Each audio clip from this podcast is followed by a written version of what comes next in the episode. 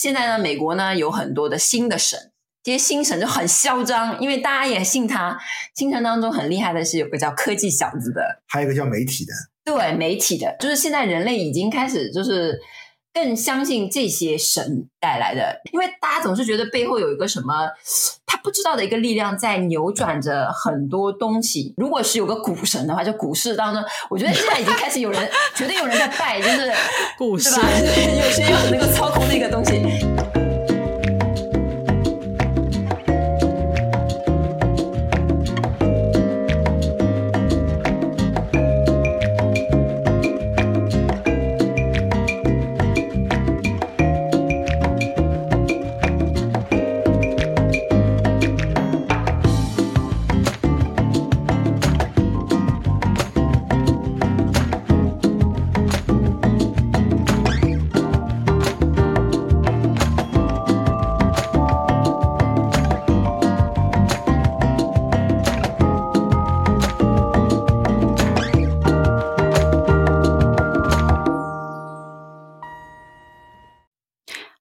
大家好，欢迎来到自由速度，我是刘翠伦。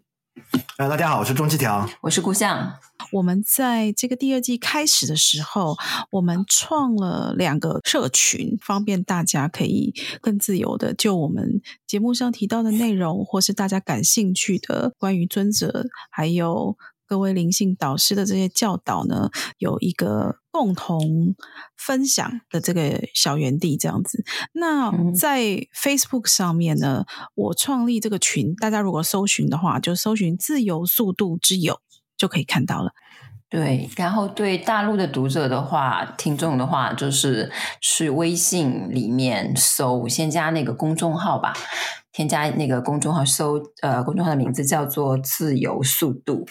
对，然后你就会看到，其实自由速度里面就是所有的。自由速度之友，不是自由速度是个公众号。对，然后呢，你进去留言，在后台你就留言说加群啊，或者是你刚刚关注这个公众号的话，你也会收到一个提示，就其实是需要加加管理员啦，加加了管理员的那个个人微信号之后，嗯、他就会把你拉到这个呃自由速度之友的这个微信群里面。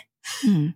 嗯，所以需要经过一个邀请的动作，所以大家如果是想要参加微信的同学，嗯、请加管理员，然后呢就可以参加自由速度之友的这个微信的群。那如果 Facebook 就更简单啦，就是直接搜寻，然后就加入社团。OK，好啦，就到这边，嗯、就是那是我们交流的一个小园地。然后有什么新的节目的这些资讯，还有我们呃有时候我们在。改稿啦，或是七条在翻译啊。如果我们有看到一些我们比较触动，然后是觉得有趣的片段的话，也会在大家呃在上面跟大家一起分享。嗯，好啦，那我们就进入我们今天要聊天的主题。对，今天的主题是，今天我们是突然起意啊、呃，想要聊一下这个科研和灵修。科学啊，科学和研究啊，科学研究和灵修。对，因为钟七条以前曾经是搞科研。对，毕竟这个方面我还算比较专业吧。啊，有过十多年的这种科研的这个从业经历。啊，对整个科研界啊，整个世界这个科学展现的这个整个世界观，其实还是蛮清楚的。啊，那我先说一下他的背景吧，就是说中西他的背景，他原来本科的时候就是 undergrad 读的是物理。是吧？在一个所比较好的学校，嗯、对，大学的时候读的是物理，嗯、然后呢，之后就硕士是读的还是物理，所以是拿了一个物理的 PhD。我好奇哦，是我那种什么理论物理吗？还是什么？就是说，听你们这种问题就很像，呃，就是完全不懂。你是做什么方面？你先说一下你的这个博士的论文是方哪个方面的？好了，我做的东西是很杂的啊统计力学，嗯啊，然后那个实验。然后计算机的模拟，OK，然后理论各方面我们都要都要懂一点的，其实是都会的。嗯、所以是不是像《生活大爆炸》里面那种宅男行不行那种？你知道那个我在说什么节目？嗯《生活大爆炸》通常是那种。他他不看的，嗯，他会觉得那种是娱乐性的一个 对。科学家的描述。OK，你在市面上见到的大部分呃，无论对科学的宣传也好，然后对科学家的宣传也好，影视作品，还有就是说是呃，关于这个科学的一些啊、呃，脍炙人口的一些话题啊，黑洞啊，什么什么什么啊，宇宙学啊，呃，这些其实它跟那个真正的科研都有蛮大的差距的。因为吸引大众的一些话题啊、呃，它跟真正的科研其实是有一定差距的。它要有一些，呃，它有点像什么呢？呃，你在公众公众场合做的宣传越多的那些领域，嗯、其实往往是越没钱的一些科学领域。啊，就是最后是其实是跟那个 funding 有关，是吧？对，其实完全就是说，对你最后完全是跟科学基金那呃是你是挂钩的，反而是一些真正真正热门的、真正就是说是真正前沿的一些科研的一些项目，其实他们不大出来嚷嚷的，因为他们钱很多，然后自己在那里搞科研，搞得正欢呢，哪有时间就是上电视啊，对吧？所以像这个《生活大爆炸》里面啊，呃，里面有一个 MIT 的是搞那个天体学和理论物理学的那个嘛，啊，是谁啊？Howard。那个那个矮矮的那个，是吗？呃，对，Howard 他是太空人，那个应该是瘦瘦的那个啊。另外一个是搞实验的啊，印度人，印度人好像是搞是搞一点实验相关的，他搞天体的啊，对，天体的这些其实，在我们科研界都是极冷门、极冷门。但是呢，在公众面前呢，这些东西是宣传的最多的。为什么？因为他们太穷了啊。哎，可以请问，那所以你是做穷的还是做有钱的？我我做的是一个中等的。哦，啊、oh, okay. 呃，就是说是也不算是最最前沿的东西，它也不算是最最冷门的，嗯啊。当然后来我又去做了一下生物，生物就很火热，很火热。对，他后来是那个 PhD 完成了之后，他找了一个 postdoc 是去哈佛和呃，后来又去那个 Virginia Tech 那边做的，就是就是转成生物相关了。啊，但是呢，啊，当然这种东西一言难尽了。我最后发现跳进生物这个是个巨大的坑，因为你非常火爆的那种领域呢。啊，这种科研人员完全就是廉价劳动力，反正就是个职场啊。其实科科研界也是一个职场。科研界其实他就是呃，每个导师就是自己搞一个小作坊嘛。嗯啊，其实他跟开一个小公司其实是呃非常相似的。比如说在哈佛的时候啊，每一个生物系的教授自己都有一个公司的。嗯啊，外面他们都开一个，就是那种啊，生技公司，呃、对，是跟那个生物相关的公司，有些是帮别人测序啊，有些是研究了一些生物的一种、嗯、啊，一些什么 technology 啊，它可以就是说变现成为啊一些产品的啊，医疗的产品也好，嗯、或者是生物研究相关的产品，几乎每个教授他都有公司的。啊，嗯、然后他们手上都握着大笔的金钱，然后跟我们想象中的就是清贫的科学家，有点好像圣人的那种什么啊，为了理想，为了真理的那种，是相去甚远的。听你这么说，已经戳破了很多我们 一般人对于这个科学的这个粉红色的一些那个嗯幻想了。嗯，嗯然后今天为什么突然起意要聊这个科学跟灵修呢？呃，毕竟这个宗教也好，还是科学也好，它对这种外部的显现啊，这种自然界啊。啊、呃，其实它还是都有啊、呃，他都有一定的看法，一定的啊、呃、见解，然后他也要对啊、呃、整个显现的这个世界，他做一些啊、呃、一些他独特的啊、呃、一些解释，嗯，但是。但是我个人是很少喜欢用科学的例子来讲灵修的，因为我看过别人啊、呃、这样尝试的人，力学对，要用量子力学来解释灵修啊，要用什么宇宙大爆炸理论啊来解释这些什么缘起的这些东西啊、呃，总之就透露着一股浓浓的这种民科味，民科味啊，不懂科学的，就是好像呃。就是好像突然扑到科学里面啊，找到了一个观点啊，跟灵修啊，好像是其实是很一样的，啊、就是这种呃，就是这种东西我们也会交谈啊，但是都是我们科研真正茶余饭后的时候我们会聊的一些东西，它不是它跟你真正的一些真正内核的东西，科研的那个基基基基础是其实是不相关的，不是，就是说这种它能够满足你的某一些八卦，对，它能够满足你的某一些八卦的那种。啊，他那种习性，或者是你的头脑卡在某一个坎儿里面的时候，嗯、你突然想要一个什么什么什么东西来把那块砖啊，把那个缺口把它填补掉，嗯、这时候就有一个非常思维性的，嗯啊，一个思维性的一个见解啊，然后那你一下子就明白了，嗯啊，但是我总是觉得这种东西它跟灵修其实是相去甚远的。但其实啊，啊 我我稍微嗯、呃、有段时间稍微了解了一下这个。欧洲当初吧，可能中世纪偏现代的时候，那个基督教那些教师们的一些研究工作，然后发现其实有很多数学家本身是基督教背景的，嗯，因为他们有一个，就是说他们就是说认知真相，或者认知宇宙背后的什么东西，这是一个灵修的范畴，这是一个宗教范畴。那么那个时候，就是你像像你提到的说，上一辈的科学家，他们会觉得科学是人类往上爬，就是说变得更纯粹，都脱离这个低级趣味啊，更接近于某个更崇高的无限也好、永恒也好的一个阶梯。然后那个时候呢，我记得看过，忘记一个谁，好像是德国的一个谁，那个人是一个修道士的，但是呢，他比如说他的宗教当中就是写你怎么观想这个耶稣啊。嗯，就是说看耶稣的像啊，什么就其实有点像那个 meditation 的那种感觉。嗯、同时，他也说了很多数学方面的一些什么 原理。他说，你这个角度看的话，那么是怎么怎么样，就一百八十度怎么怎么怎么样。然后我当时看了那本书的时候，那是很早的一本书，可能中世纪的那种。我我都惊呆了，我说，嗯，怎么那个时候就是古早的那种数学跟这个宗教在某个角度它。他对他来说是不矛盾的，嗯，他觉得一样的。然后包括很多人，就是你我们之以前茶余饭后也说的牛顿嘛，嗯，牛顿的这个这个科学研究到最后，他就是为了要找什么找到上帝是吧？对啊，他要找什么宇宙的第一因啊？是是是啊，就是整个宇宙怎么运转起来的啊？所以很多人我们现在读，之所以为什么会谈论到说科学跟这个宗教之间有一些共同的地方，就是因为看了这些人的例子，这些科学家的例子，就是哦，你看牛顿力学可能是一个，就是他追寻上帝的路上偶然产生的一个结果。他的最终的目的不是要追到这个牛顿的力学，他其实是要找到的是上帝，只是在找上帝的过程中，他发现了科学。早一辈的是这样的，早一辈的他的这种啊、就是说是情感的部分，宗教啊、呃，宗教其实你也可以说完全是一种啊。呃一种寄托情怀的一种东西，他有这方面的诉求，他跟呃他们后来从事的一些工作其实结合的比较好的，就比如说达芬奇嘛，啊、嗯、对，他也结合的非常好，对吧？啊，他既是一个那种当时的一个方面呃艺术方面、情感方面，其实他是非常充沛的啊，他有那种宗教的里面他有那种诉求，但是呢，他在一些科技方面的东西啊，他也达到了非常呃高的高度，但是呢，这种这种这种分裂呢啊，在这个时代呢，可以说是。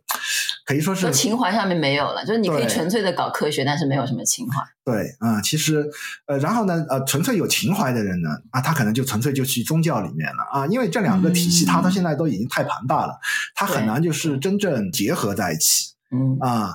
但是呢，呃，我所以像乔布斯那种了，就是说啊，个科就是一个科技巨头，对宗教方面有点情怀那种。你在哪方面跨到另外一个方面啊？如果那个人他退的不干净的话，总有点民科，或者就是说是某方面有点有点幼稚。对对啊，就是这样的，呃。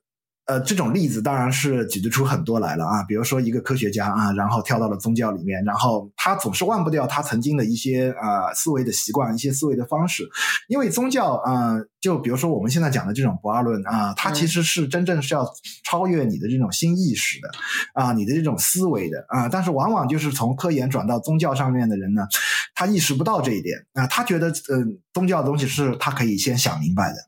嗯啊，然后他会用啊举大量的例子啊，不管是逻辑的也好啊，不管是跟科学有关的东西啊，嗯、啊，就说他的这种思维性的那种还是非常活跃的啊。他以前的科就学科上面给他的一种训练模式，对他的那种训练模式，他抛弃不了啊，他抛弃不了的话，他就一直反复的啊会去使用啊思维的东西啊，然后要论证啊，要找证据啊，什么地方他都是非常理性的，但是他跟宗教呃。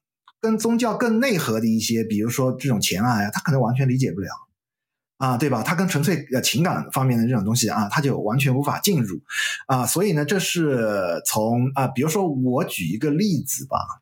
这个例子也不一定恰当啊。当然，我是认识很多就是读科研啊，以后出国以后啊，继续从事科研工作的人啊。我也知道很多就是呃一开始就学生物的人，后来信教的人很多很多。因为生物这个东西太复杂啊，可以说它里面啊内部的东西太美丽了啊，有很多解释不清楚的东西。然后最后很多人他都信教，他们觉得哎呀，确实要有一个造物主吧。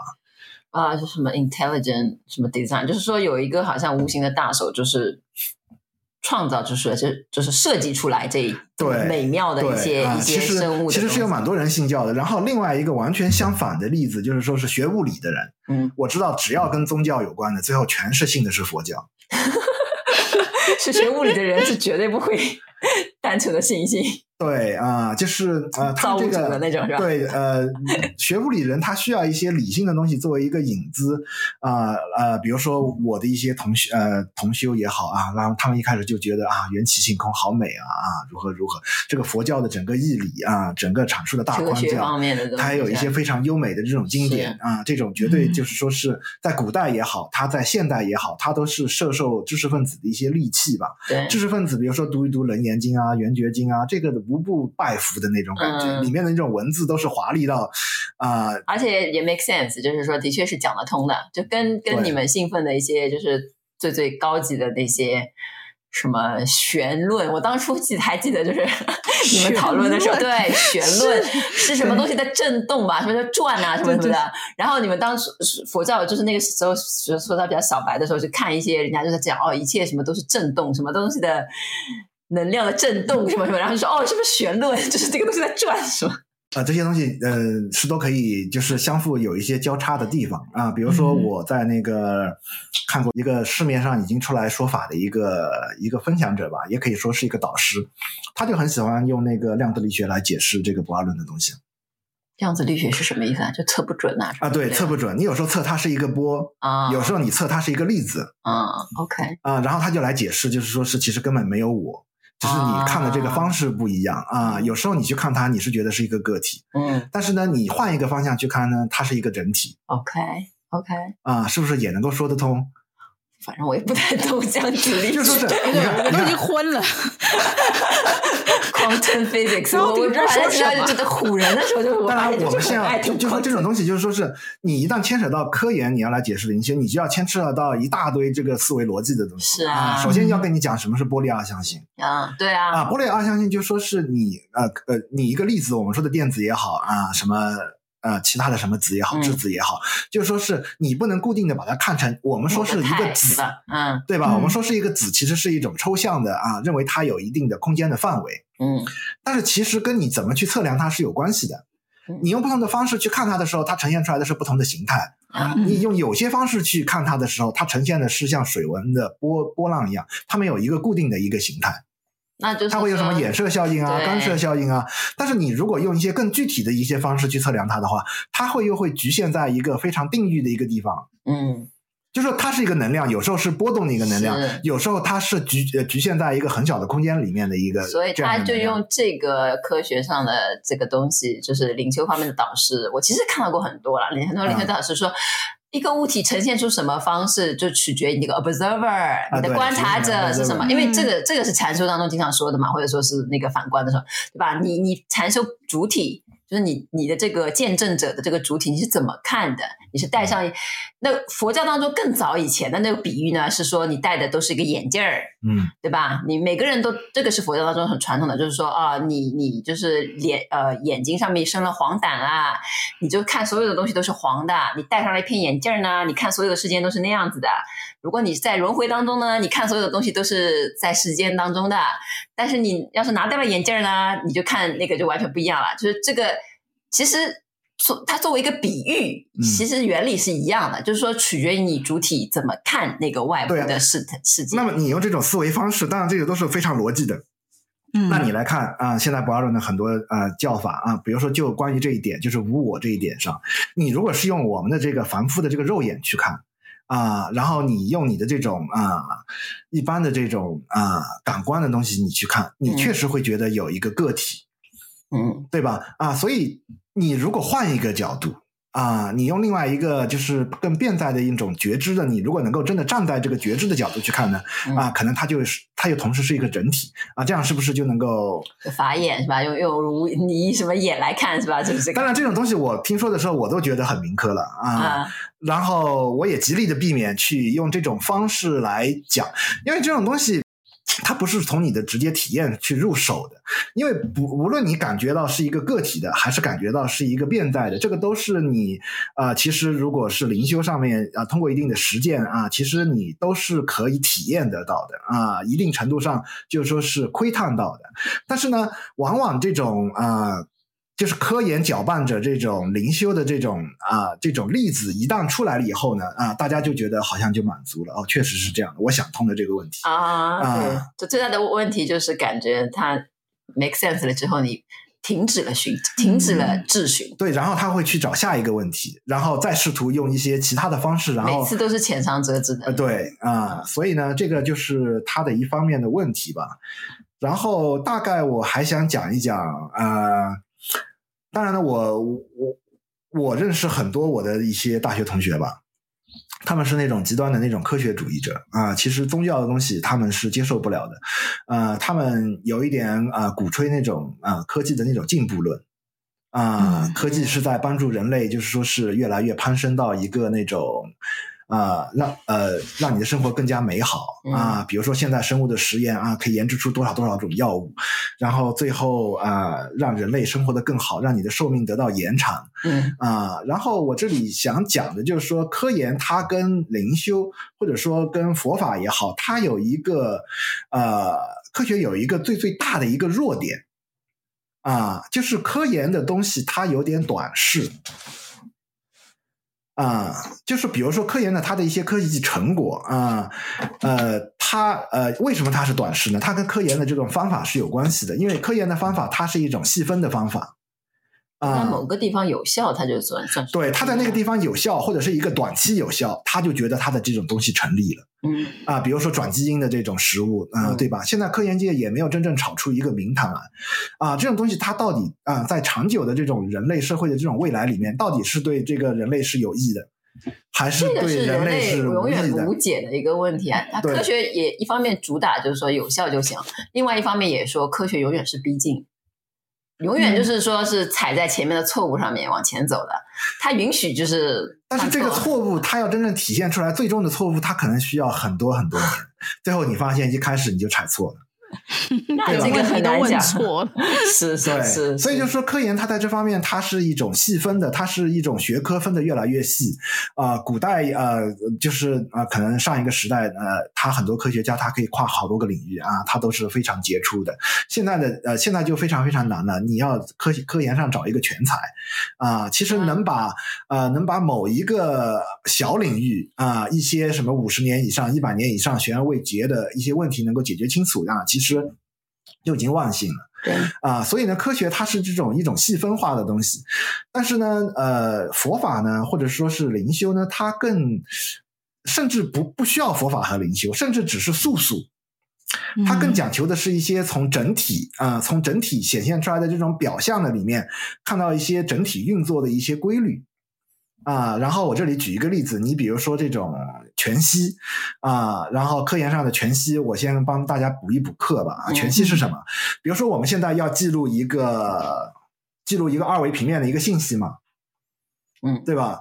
然后你可能需要一个幺零八零 pixel。再乘幺零八零 pixel 的这样一个像素的一个图片，你来记录。嗯、但是呢，其实呢，如果你有一种立体的这种显像的一种材料，嗯、它叫做全息材料，嗯，甚至只是需要一个很小的一个面积，对，甚至是三 D 的啊，它就可以把整个外面的这个信息全部它都记录下来。是，其实 Google 原来在做那个 Google Map 的时候啊，他们用的就是这个技术，用的就是一个全息技术啊。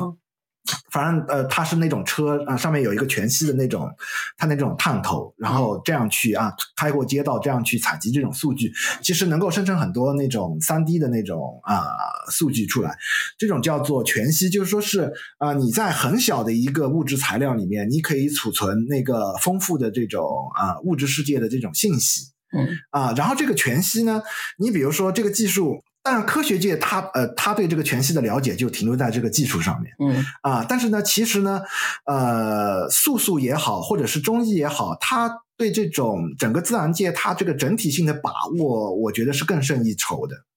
比如说，我们小时候我们都扎过一些针灸啊，扎过一些耳针，嗯啊，如果你们有这方面的这种经历，耳针的时候，它有那种耳针的那种对照图的，就耳朵上面啊，对，小时候就是耳朵就是一个人体的整个的一个全息的一个一个，对不对？对，然后这个呢，你可以。用一些呃科研的理论去硬扯，说是这个胚胎发育的时候啊、呃，它的某一个器官可能对应着啊、呃，它它的某一个局部的东西对应着所有啊、呃、内脏的一些器官的，它有一个这种对应的图。嗯啊、呃，其实小时候如果你们的父母是比较沉迷于中医啊、气功啊，可能还买过那种医疗设备。我小时候我家就专门买了一个医疗设备，是戴在耳朵上的一个帮你电疗的一个扎耳针的一个呃仪器。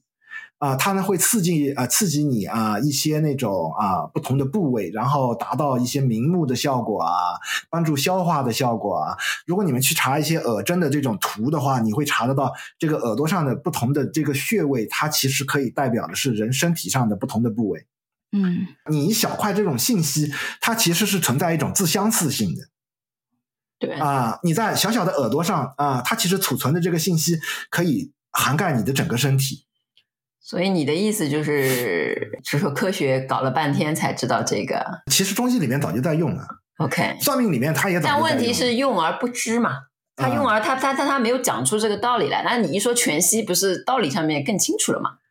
呃，对，这个可以帮助大家理解。比如说，呃，算命里面它有一种叫梅花易数的一种算法。嗯啊，它只需要靠一些非常少的信息，比如说我只需要知道一滴水的信息，我就知道整个大海。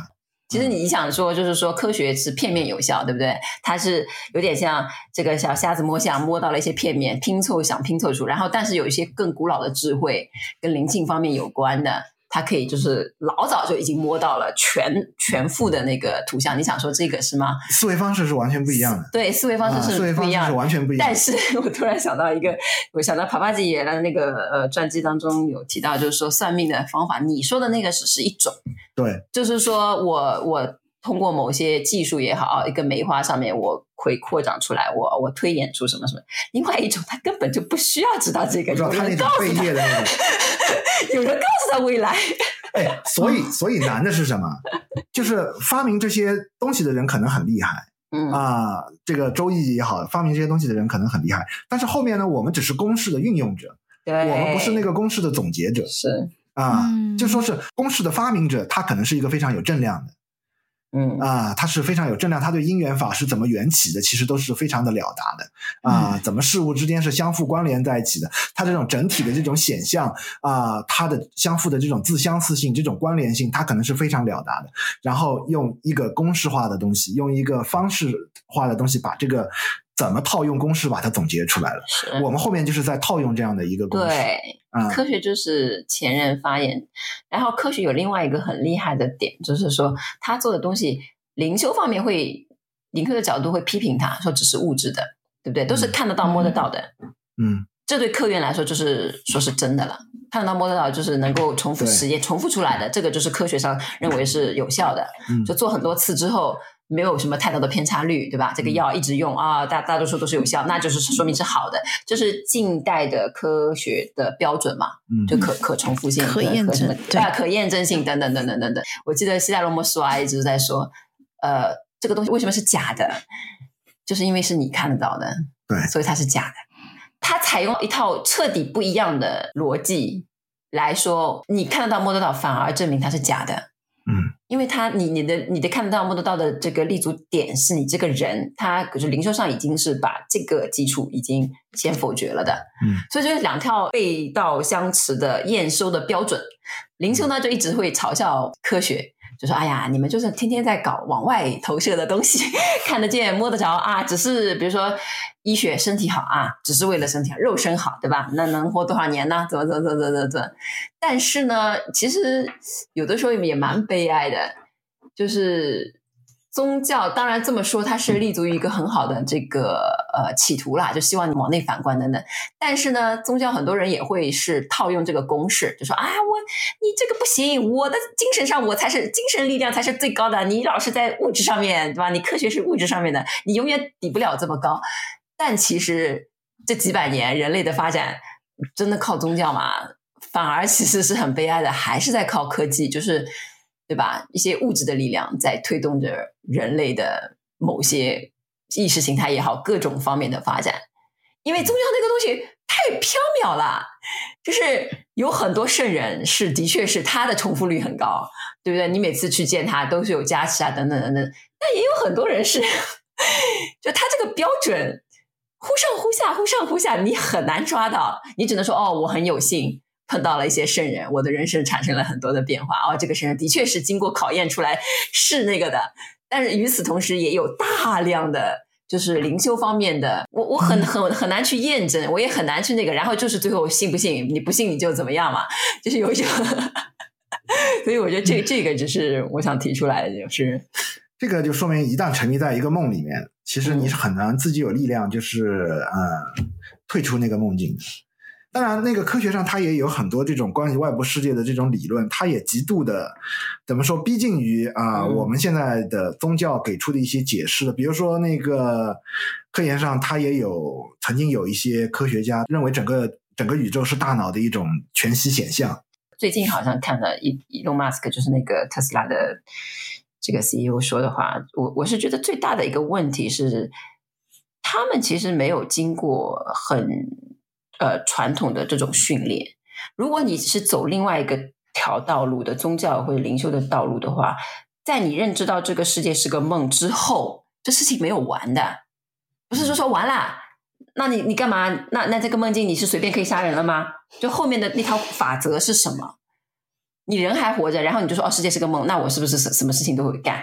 我是觉得那些科技大佬们啊，往往就是对后面这一步，他们没有经过任何的训练，然后他们是话语权又特别大。然后就有的有些人就随着他的个性当中的一些弱点，然后随便说一些话了。我们可以干嘛啦，对吧？他感觉好像自己可以做宗教领袖了，但他其实是作为宗教领袖，他其实是没有资格的。就是说，说现在就是我们一般人看看那个科学跟这个宗教领袖，我们为了达到为了达到世界是个这个梦这个结论，大家已经满意了。嗯。就是说，你要领悟到很高深的一些灵修的智慧，其实不用灵修，你用科学的一些逻辑的东西，你对可以来讲。对，即便就是显得很民科，你也可以完全全部都可以用这种东西解释清楚。啊、嗯嗯呃，你比如说，你玩一个开放世界的游戏，那个世界大的不得了，问题是投影在你的那个笔记本电脑上，投影在你的 iPad 上，它就是这么一小块啊。跟你现在的这个视觉，它不是一样吗？你觉得世界很大，是你想象出来的，你看到的就只有这么一小块。嗯，就说明明这些道理，其实大家每天日用当中接触了一些仪器也好，它其实都已经明明白白的呈现在你面前了。嗯，但是这个事情，知道这个事儿是这么运作的，和就是也不对你人生其实没有任何的。影响 对，没有任何的帮助。对，比如说尼萨加德塔，他很喜欢举个例子，就是每个人都有每个人的世界啊。你的世界是你的世界，我的世界是我的世界。你的世界还充满了痛苦和欲望，我的世界已经清净了。嗯。你看，现在玩开放世界游戏的，不是每个人都有一个世界吗？你的世界就在你的掌上电脑上。你们每人都有一个自己的世界，哎，对吧？但是你还是很喜欢玩，你还是沉迷于你的那个世界啊，啊，甚至是一个不是联网的一个单机游戏，它其实也是这样的，你还是在你的那个小世界里面过得很开心。而且那个世界虽然很大，现在的开放世界非常非常的大，你可能从一端跑到另外一端啊，你在游戏里面那样跑好几个小时，啊，问题是你拿到的还是只是你的那一小块嘛？你在那个计时那个当下的时候，你还是只是看到那个世界的很小的一块，嗯。但是呢，在你的头脑中其实有整个世界的图像，嗯，对吧？尼萨也经常做这种比喻啊。他说，我们每个人都像一个铅笔的一个笔尖一样啊，然后你用一点墨水就可以画出了整个世界。你说你纯粹用科研的科技的东西来解释他的这些教导，当然他是实际体会出来的。啊，他是实际啊，证得了这样的啊，他的某种境界，然后体会到了这种世界的真相。但是你如果硬要扯的话，完全可以用我们现在的例子，现实世界的例子，完全可以把他的这些啊，他的这些正量，他的这些境界的东西都可以解释清楚。他有很多这样的描述的。他说每个人体啊啊，就像一个笔尖，嗯啊，笔尖只是一点啊，是没有维度的。但是呢，你可以描绘出整个壮丽的画卷。所以你现在的这个笔记本电脑也是一个很小的一个东西啊，你可以说是一个小屏幕啊，一个小点，甚至你的手机啊，它都是个很小的东西。但是呢，你如果进到一个这种开放世界的游戏里面去，你的这个小点也可以描绘出整个世界。对，我以前刚开始学佛的时候看了一本书，那个人是也是学学生物的。他好像是跟着一个法国人嘛，我忘具体忘记他的名字。现在他还蛮有名的。他后来跟了那个顶果清哲仁波切学习，这个法国人。然后他家师出名门啊，然后跟了巴斯德什么研究院的一个拿了诺贝尔奖的一个谁，就是做研究啊，做生物研究。然后他就是说，好好做的话，可能也是平步青云啊，科研界也是会很有名。他无法解决的一个问题就是说，他以前看古代的希腊先贤。就是他倡导一套理论的话，他是活活出来那套理论的。他就是他他说哦，世界是个梦，他就真的就是就是也也不去什么那个、嗯、对，对，对，对吧？他就在街上就这样过，因为是个梦嘛，对吧？那他真的就这么过了。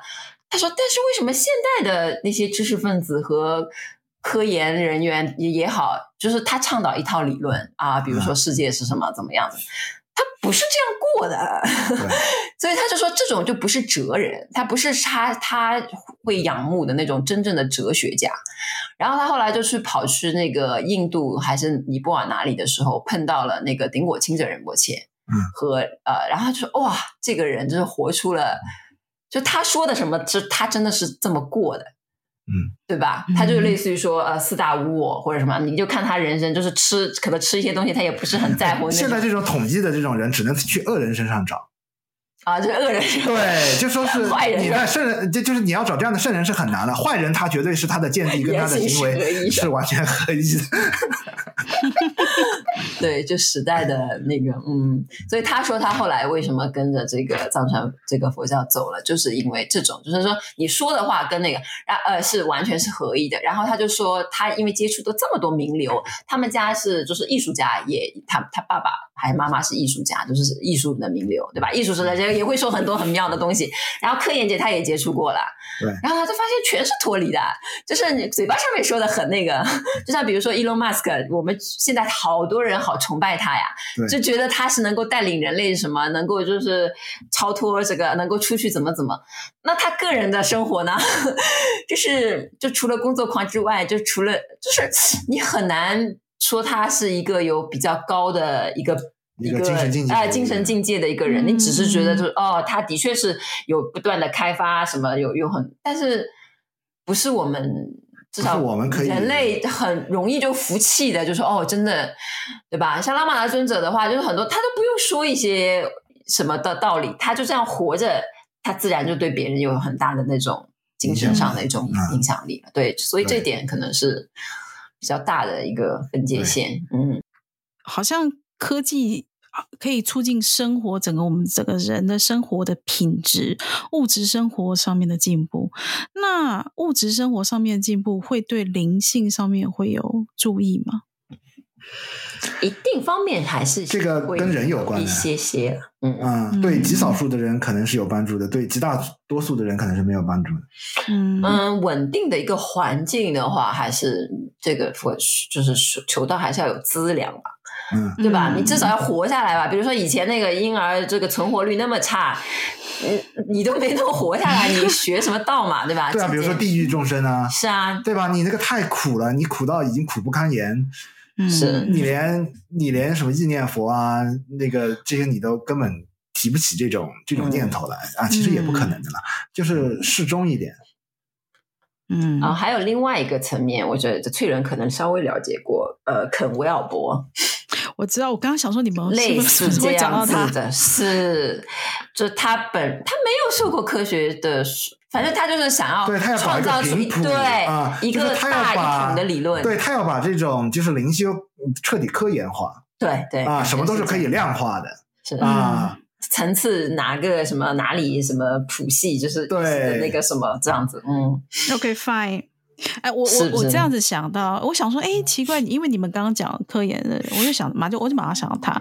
其实这个东西，嗯、就是他讲出来的啊，无论是他创造的这些名词，或是所引用的科学上面的这些概念，啊，无论你讲到量子力学，其实大家讲，就是其实大家都可能听过名字，但是其实根本就不知道内内涵是什么。但是当我们知道说，就是。这些东西好像可以来解释说，我们在佛法上面，甚至在博尔论上面，我们所读过的东西的时候，哎，真的大家就高潮，就台湾的话 就很开心，对，就觉得哦天哪啊这样子，那所以我觉得。就像是读到一些不是政务者所说出来的话，嗯、而是说说可能有些人读了一些不二论的导师的教导，然后他可能用自己的话，甚至是用一些比较文案的方式哦。我讲文案就是好像、嗯、好像在写 blur，好像在写一个 很强有力的，嗯，就是把不二论的文字把它加以把它延伸起来，然后呢，好像比较能够比较懂。我觉得这个东西很危险，那就像是用科研的一些东西去解释说，我们以为我们所认识到的，无论是佛法还是波论的东西，我觉得都是非常非常的要小心。就到底我们在满足的到底是什么？你有没有发现从，从从甚至单纯的资本市场来讲，就是发有一个概念出来之后，大家趋之若鹜，不知道为什么。嗯、就前段时间，就之前就说什么 Web 三点零，然后或者什么区块链，然后或者是什么，就是这个概念到底是啥概念？一般人可能也不是很清楚。但是大家好喜欢谈啊，就是对前阵子都是就太喜欢。你没讲到区块链，我小时候都忘了。现在 现在大家讲 AI 的那个生成，对，对，现在开始在讲 AI 了。但是到底就是说 AI 背后是真正去搞这些技术的人，可能也也是挺苦的。就是啊，也是不是我们想象的。但是谈论概念的时候，大众有一种极大的热情，就感觉好像是可以来发表一些言论啊，就是。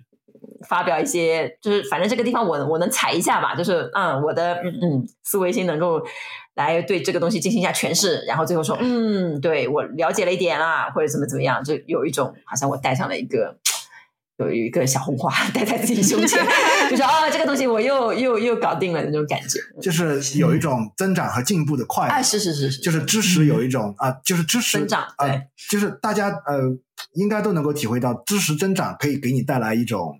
愉悦，对一种愉悦性啊，好像今天我又多赚了一点钱一样、嗯、啊，好像我又知道了一个新的概念。嗯、特别是搞金融的人啊，经常他们这个人际关系，他们要出去 social，然后啊，今天我的这个道路又啊扩宽了一点，对，铺的铺的是更广了啊。特别是我原来有学那种 MBA 的那种啊同学啊，哇，他们那个是把是把这种 social 啊，是把认识人啊作为他们的一种一种爱好和乐趣，是啊，然后。就处在那种跟那种精英交谈的那种氛围之中，获得一种那种极大的一种满足感，然后啊，经常标点英文啊啊，就就是呃，其实其实这种这种方向呃，就是这种快乐，其实还是渗透在我们生活中的呃方方面面啊，甚至是你玩一个游戏，其实游戏它满足了一个人最最基本的一些需要，甚至我最近看一些修仙小说，嗯，为什么你可以练级啊？你从筑基期啊，你从练气期。啊，升到这个筑基期，筑基期最后升到这个元婴期，嗯、元婴期最后到化神期，化神期最后飞升仙界。嗯、就说你说它满足你的哪方面的那种快感？就是你不断进步啊，不断修炼自己，不断强化自己，他已经把你整个你在现实社会中的啊，你的那种欲望的一些根本的东西浓缩在这个小说里面了。为什么你感 兴趣呢？你在不断的练级，你不停的捡宝贝啊，一会儿有这样的法宝，一会儿有那样的法宝。然后呢，而且如果是个后宫戏的话啊，还有呃，还有呃，他还有非常多的那种红颜知己，嗯啊。然后你看这个小说，你你就会发现现在的这种仙侠小说也好啊，这种其实好看，确实好看。为什么？它满足我们很多很基本的欲望。嗯。嗯，所以说说到底就是人类的欲望的满足，呃的那个，但是那个宗教经常会说，嗯，就是好像要铲除自己的欲望，是吧？超越自己的欲望，也是也看在嗯哪一个程度了啊、呃。一开始可能你当然要稍微收拾收拾了，嗯啊，净化一下自己啊。当然最后很多嗯、呃、那种啊真正圆满的一些教导啊啊一些无所住无所缘的一些教导啊，其实他可能教的就不会是这么排斥这么啊这么这么这么割裂的一种教导。当然这个呢我们就不细说了啊。然后特伦还有什么想说的？好像。我觉得他很虚无缥缈，我觉得真的很不落地，是吧？反而 就是现在讲讲科研，嗯，好吧，对，有种这种感觉，嗯，我我是想到那个，嗯，有有叫做 Neil Gaiman 嘛，就是写过一本书嘛，嗯《美国众神》嘛，然后他在里面就讲，就是旧的神，因为美国这个大陆有很多的宗教都进来，因为各种移民的关系，然后他那个世界观其实蛮，我我其实有点认同的啦，他就说以前有旧的神。旧的神就是以情绪为主的，嗯、就是你忠不忠诚他，嗯，我赏罚分明，然后他有很大的能力，对不对？人们都信仰这些神，就是说，嗯，有很多爱恨情仇在里面之类的。就是我们看希腊神话都是，嗯、然后但是他说，现在呢，美国呢有很多的新的神，这些新神就很嚣张，因为大家也信他。新神当中很厉害的是有个叫科技小子的，还有一个叫媒体的。对媒体的，然后我就哇，他把握的好精准啊！真的，就是现在人类已经开始就是更相信这些神带来的。如果是有个股神的话，就股市当中，我觉得现在已经开始有人，绝对有人在拜，就是 股神？有些要能够操控那个东西，因为大家总是觉得背后有一个什么他不知道的一个力量在扭转着很多东西。哪怕是科技也是啊，就是你其实也不太知道到底能够走到哪个方向嘛，因为它涉及到很多的因缘的那个。但是人类就是一定要拜一个他们觉得就是更有力量的那个，那财神财神是财神，但财神的财神的样子跟以前一定不一样啦。以前的那个财神就是拿着个金，那现在财神不会吧？现在财神什么财房地产和什么 股票的什么，对不对？现在财神就是可能拿着一些啊，对，就是是什么还有汇汇率啊什么的，就是你很难讲。现在财神是以手里边捧着一个是个什么样的东西，所以现在这个时代是跟以前真的是不一样了。人们就开始信奉一些比较短平快的那种吧，就是所以说，你说现在的科技对人类的影响，更多的是我觉得是人类怎么崇敬一些神，就是崇敬那些更高一点的力量嘛。因为你把注意力放在科技小子和媒体上面的话，你畏惧这个的话，嗯、那你对于。古老的那种传承的一些那些文明的那些东西，你可能就是你敬畏心就会少一些嘛。嗯，对，他们的香火就会比较差一点。所以我们仰望什么，然后我们觉得把我们的心力或者时间放在什么身上，去供养在那些东西身上，是那些就变成我们的神了。对对，嗯。是，或者是只是供养自己肉体这个神明嘛？对，对，觉得可能说说大多数人还是只是在供养自己肉体这个生命。大家自己选择啊，呃、就是当然，我相信呢，呃，大家听多了我们的节目，然后我们翻译的东西，因为我们主要也在翻译一些，其实刚才翠伦说的那个情况，我也我我也注意到了。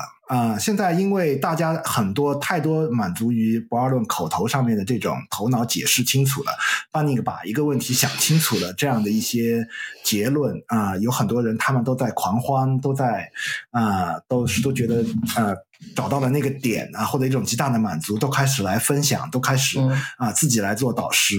但是呢，嗯、呃，当然这是属于。这个时代的一种特征是属于大家自己的选择，但是我们主要做的呢，呃，我觉得一个最大的问题是，呃，这些言论让大家不再重视真正圣者的教研。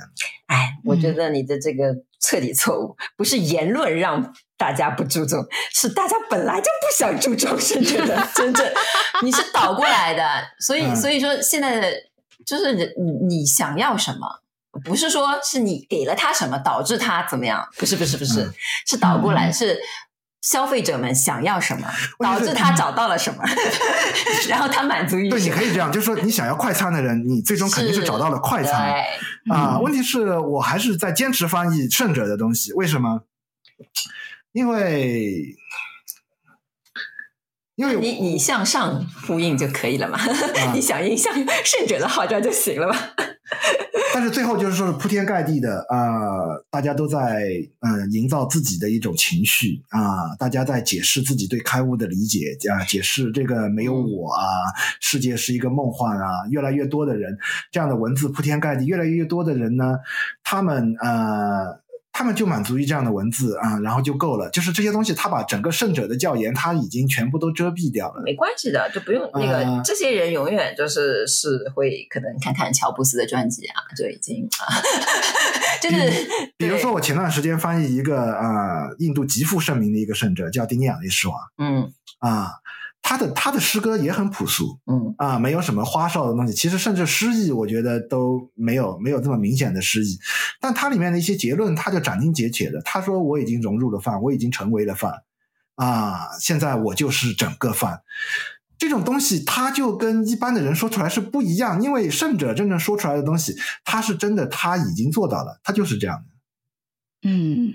啊，他是真的，他就做到了就是这样的。但是我也知道很多啊被冲昏了头脑的，比如说我原来啊，嗯、呃，是我知道朋友圈啊是有好多人读了这个我是那以后啊，自己写一首我是那的这种诗啊，然后就发表在朋友圈啊，然后时不时我也经常看到这样啊这样的朋友，就是说他们往往会被这种博尔顿的这种教导也好啊，只是一下子就啊就。是就激荡起来，你不是说他，你不能说他就是没有没有进步，没有领悟，他确实有领悟啊、呃，而且语言上他已经可以开始就是写啊、呃、这种东西了。我是那呀，怎么怎么怎么样？但是呢，你我们会把这种人当做圣者吗？我们可能会觉得是不错的修行人啊，但是呢，只有一些真正有力量的一些教导，我们才会把它。虽然即便语言上是完全一样的，但是我们在情感上，他的那种啊，他的那种归属感其实是不一样的。这个我原来跟一个朋友讨论过吧，嗯，就是说，当然你跟你翻译上面怎么选择是很有关系的了。我相信圣者的花香是。是真正要闻得出圣者的花香的话，其实是只有圣者才能够闻得出来的。所以，嗯、呃，比如说你。当然，大家不搞呃不搞这种呃翻译呃不是不从事这样的职业了啊、可能就是你随便啊、揪到哪本书，你觉得你看得懂啊、呃，能够让你有领悟，能够让你进步，然后你可能就盯在上面就看了。我们当然搞翻译，我们会去查，去把那个人的家底、那个人的传承啊、呃，你都要查一遍。然后我会看他的文字，他的文字是不是智慧跟前进是并重的啊？就是说还是只是一些思维逻辑的东西啊？这些它都是鉴定的标准。还有就是说是你要看啊、呃、他的。peer review 嘛，嗯嗯，呃，你你要看看呃，圣者们之间是不是相互，就是说是啊，他也认可对方啊，这样呢，你就呃，这样综合来考量呢，啊，把握就会大一点，是，对吧？你当然首先要看看圣者们他们在一样的高度，即便呃，你不用这个方法啊，呃呃，就说即便不是搞灵修啊，你这个方法也是当年我们经常我们一些呃朋友在一起，我们当然全呃。全部是搞科研的一些人，我们坐在一起吹牛的时候，我们经常会说什么啊？我们经常会要比一比啊，这个费曼，费曼他跟这个爱因斯坦谁更聪明啊？或者是还有波尔啊，他们到底哪个更聪明啊？其实这些都是你只有跟他差不多聪明，差不多一个高度，你才知道他到底聪明在哪里。是啊，其实确实是很难判断的。但是呢，胜者之间呢，他们相互之间，他们还是会有一些交集，有一些啊、呃，有一些 peer review 的这种这种言论出来呢啊。其实综合考虑呢，还是大概能够圈出这么几个人，我觉得是可以死盯着啊，好好翻译一下他们的东西的。嗯，好的，那所以其实七条已经帮我们稍微筛选过，嗯，所以我们在之后就是，如果大家真的是不知道读什么的话。欢迎，就是来读我们的，无论是我们出版的电子书、出版品，还是七条翻译的东西，我觉得大家都可以，嗯，考虑一下。对，或者也加入一下那个之前说的那个社群啊，嗯，对对对，聊一聊。所以还是，是但是最后呢，还是回归到各自的判断，嗯、对不对？嗯，是。最后还是呃，尊重大家的选择。啊，如果一些东西，即便有些人会来问我的啊，你觉得那个人怎么样啊？那个人怎么样？我基本上我都现在不太评论。但如果能够给你帮助啊，其实即便那个帮助是暂时的啊，其实我也是非常相信大家啊会有这样的明辨力啊，相信大家会有准确选择的这种能力。嗯嗯，OK，nice，好吧，好的，好吧，好。关于科学就嗯，对，安妮到这里。好的，那谢谢大家。OK，谢谢大家。OK，那就先到这里。谢谢。OK，好，谢谢，拜拜。